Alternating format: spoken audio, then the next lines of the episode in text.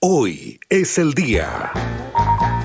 Hola, ¿cómo están? Buenas tardes. Lunes 3 de agosto, hoy es el día en que Cristóbal Colón partió el año 1492 desde el puerto de Palos en la expedición que luego llegaría a América, lo que demostró, entre otras cosas, que la Tierra no era plana. Colón, creo que estás muy... Espera. ¡Tierra! ¡Tierra, capitán! ¡Tierra a la vista!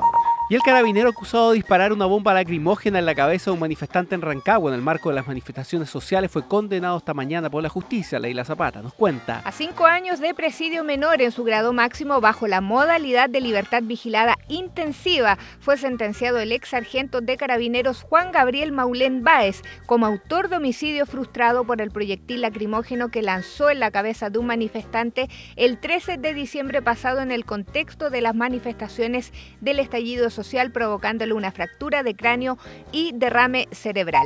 Y a partir de hoy comienza la prohibición del uso de bolsas plásticas en locales de barrio. Los propietarios de estos recintos valoraron la medida. Eh, la iniciativa es súper importante, nosotros la estamos acogiendo de la mejor manera y esperamos que también así la gente pueda colaborar en poder eh, reducir el uso de bolsas plásticas.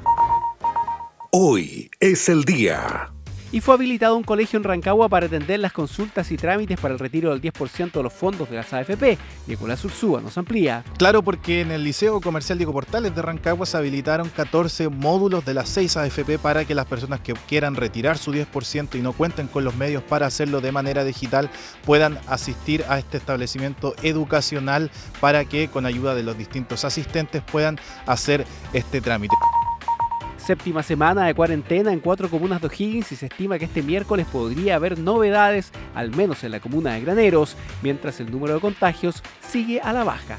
Debemos informar de 86 casos nuevos.